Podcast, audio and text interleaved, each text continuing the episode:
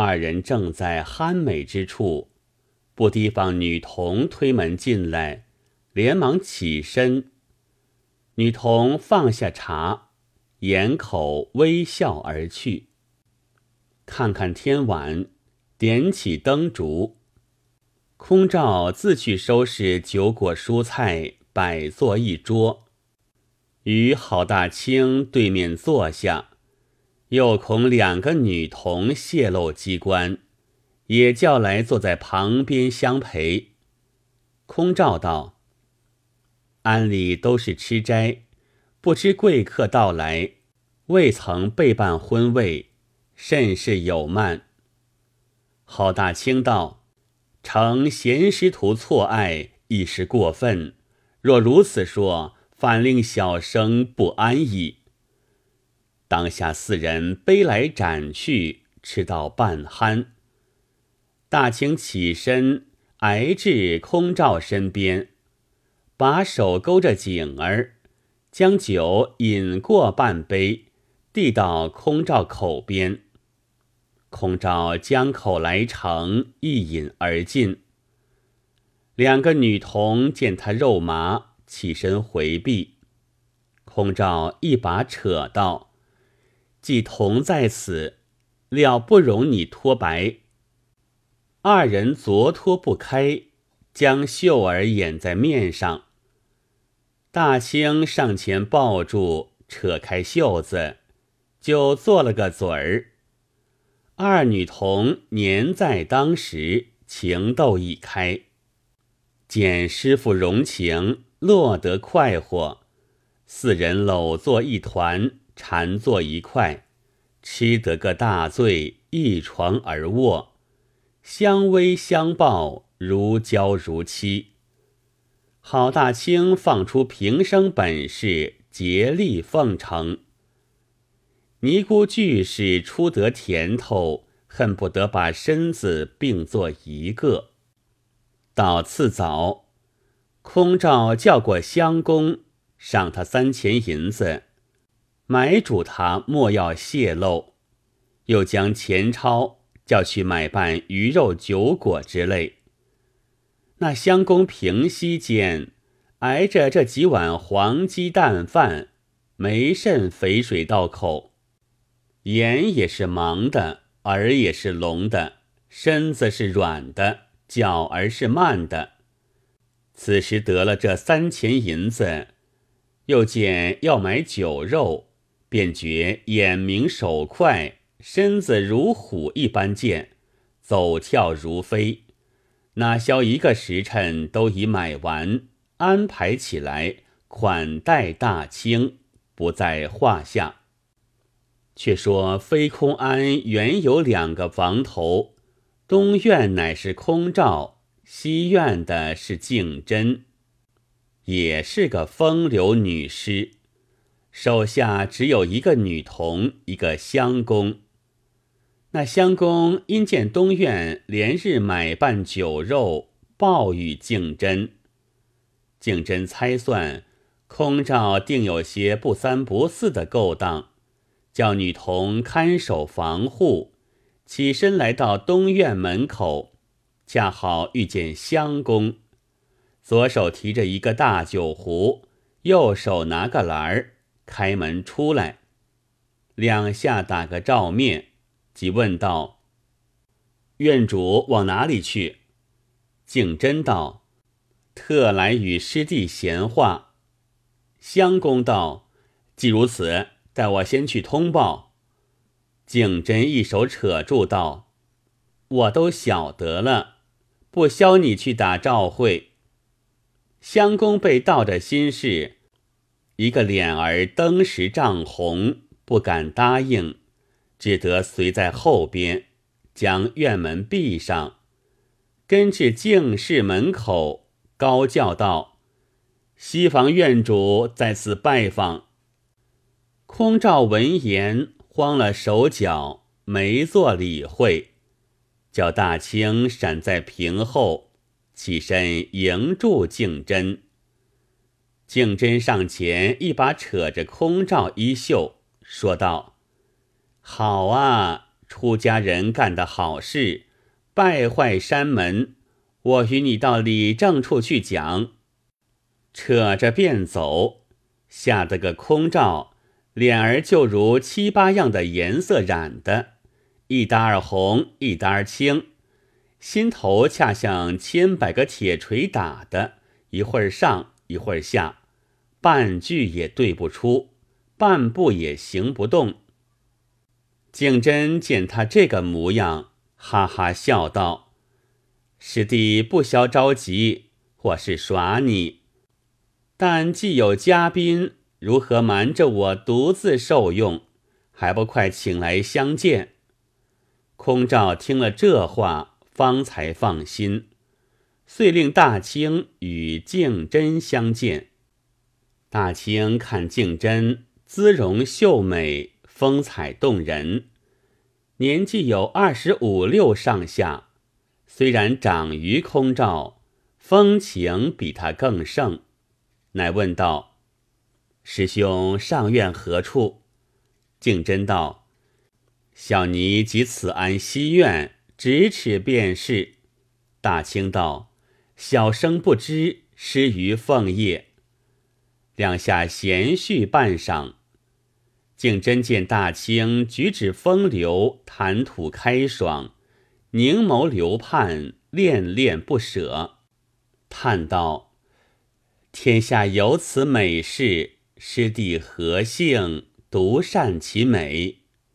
空照道：“师兄不须眼热，倘不见外，自当同乐。”敬真道：“若得如此，配得不浅。今晚奉候小坐，万其勿外。”说罢，即起身作别。回至西院，准备酒肴伺候。不多时，空照同贺大清携手而来，女童在门口迎候。贺大清进院看时，房廊花径亦甚委屈，三间净室比东院更觉惊讶。但见潇洒庭轩。清虚互有，画展江南烟景，香焚真蜡沉檀。庭前修竹，风摇一派配环生。帘外奇花，日照千层锦绣色。松阴入见琴书润，山色清轩枕殿凉。景真见大清已至。心中欢喜，不复叙礼，即便就坐。茶罢，摆上果酒肴馔。空照推敬真坐在贺大清身边，自己对面相陪，又扯女童打横而坐。四人三杯两盏，饮够多时。贺大清把敬真抱至膝上，又叫空照坐至身边，一手勾着头颈项，百般旖旎。旁边女童面红耳热，也觉动情。只饮至黄昏时分，空照起身道：“好做新郎，明日早来贺喜，讨个灯儿。”送出门口自去。女童叫相公关门闭户，进来收拾家伙，将汤浸过手脚。郝大清抱着静真上床，解脱衣裳，钻入被中，酥胸紧贴，玉体相偎。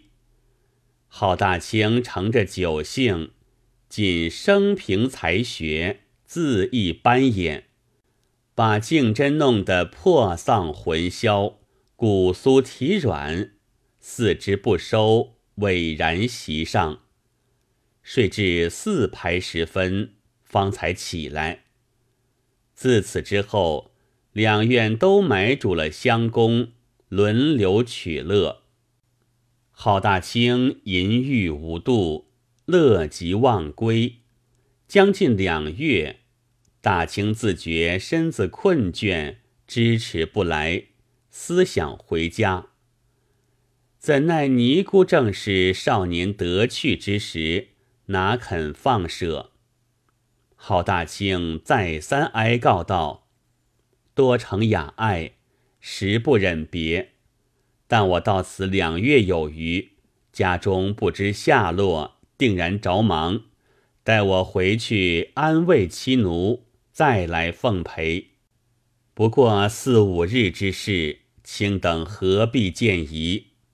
空照道：“既如此，今晚备一着为鉴，明早任君回去，但不可失信，做无姓之人。”郝大清涉世道：“若望卿等恩德，犹如此日。”空照即到西院报与敬真，敬真想了一回，道。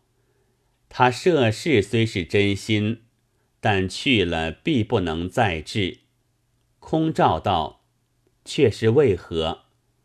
敬真道：“是这样一个风流美貌男子，谁人不爱？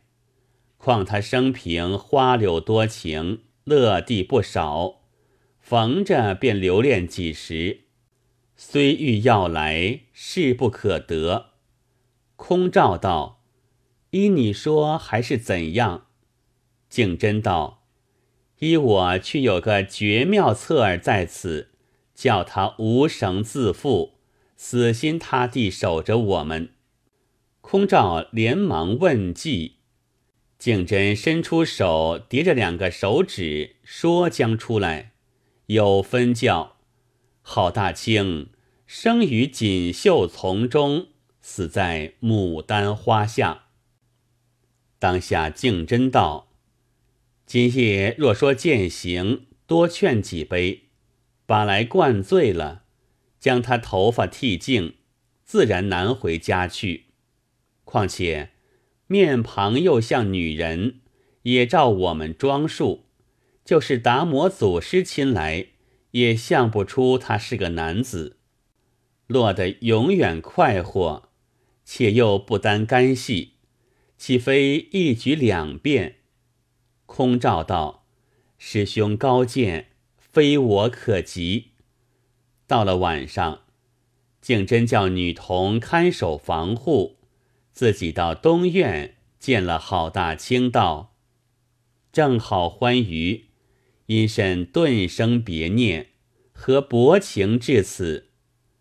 大清道：“非是寡情。”只因离家已久，妻奴未免悬望，故此暂别数日，即来陪侍。岂敢久抛，忘情恩爱？敬真道：“师弟已允，我怎好勉强？但君不失所期，方为信人。”大清道：“这个不须多嘱，少请。”摆上酒肴，四尼一男团团而坐。敬真道：“今夜此酒，乃离别之言，须大家痛醉。”空照道：“这个自然。”当下更翻劝筹，只引至三鼓，把郝大清灌得烂醉如泥，不省人事。敬真起身，将他金泽脱下，空照取出剃刀，把头发剃得一精不存，然后扶至房中去睡，各自分别就寝。郝大清一觉直至天明，方才苏醒，身边伴的却是空照，翻转身来。觉到金头皮在枕上抹过，连忙把手摸时，却是一个金光葫芦，吃了一惊，急忙坐起，连叫道：“这怎么说？”空照惊醒转来，见他大惊小怪，也坐起来道：“郎君不要着恼，因见你执意要回，我师徒不忍分离，又无策可留，因此行这苦计，把你也要扮作尼姑，图个永久快活。一头说，一头即倒在怀中，撒娇撒痴，吟声浪语。迷得个郝大清毫无主张，乃道：“虽承你们好意，只是下手太狠，如今叫我怎生见人？”空照道：“待养长了头发，见也未迟。”郝大清无可奈何，只得依他做尼姑打扮，住在庵中，昼夜淫乐。空照敬真已自不肯放空，又加添两个女童，或实作连床会，或实作乱点军。那必相贪淫的肯行谦让，这必相买好的感惜精神。两柄快斧不够劈一块枯柴，一个皮兵。怎能当四员健将？灯将灭而复明，纵是强阳之火，漏已尽而犹滴，哪有润泽之时？任教铁汉也消融，这个残生难过活。大清病已在身，没人体恤。起初时还三好两欠。尼姑还认识躲避差役，伺候见他久眠床褥，方才着急，意欲送回家去，却又头上没了头发，怕他家盘问出来，告到官司，败坏安院，住身不牢。若留在此，又恐一差两误，这尸首无处出脱。被地方晓得，弄出事来，性命不保，又不敢请密医人看治，只叫相公去说病讨药，犹如浇在石上，哪有一些用处？空照、敬真两个煎汤送药，日夜服侍，指望他还有全好的日子。谁知病势转佳，奄奄待毙。空照对敬真商议道：“好郎病体万无生理，此事却怎么处？”景真想了一想，道：“不打紧，如今先叫相公去买下几担石灰，等他走了路，也不要寻外人收拾。”我们自己与他穿着衣服，一般尼姑打扮，棺材也不必去买，且将老师傅寿材来成了。我与你同着相公女童，相帮抬到后园空处，掘个深穴，将石灰倾入，埋藏在内，神不知鬼不觉，哪个晓得？不提，二人商议。且说郝大清这日睡在空照房里，忽地想起家中，眼前并无一个亲人，泪如雨下。空照与他拭泪，安慰道：“郎君不须烦恼，少不得有好的日子。”郝大清道：“我与二清邂逅相逢。”指望永远相好，谁想缘分浅薄，终道而别，深为可恨。但起手原是与卿相处，今有一句要紧话托卿与我周旋，万岂不要违我？空照道：“郎君如有所主，必不敢违。”郝大清将手在枕边，取出一条鸳鸯绦来。如何唤作鸳鸯绦？原来这绦半条是莺歌绿，半条是鹅儿黄。两样颜色合成，所以谓之鸳鸯绦。当下，大清江涛赋予空照，含泪而言道：“我自到此，家中分毫不知。今将永别，可将此涛为信，报之无期，叫他快来见我一面，死也瞑目。”空照接涛在手，忙使女童请静真到厢房内，江涛与他看了，商议报信一节。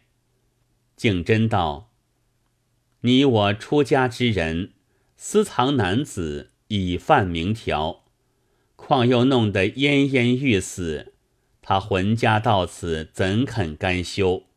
必然声张起来。”你我如何收拾？空照到底是个嫩货，心中犹豫不忍。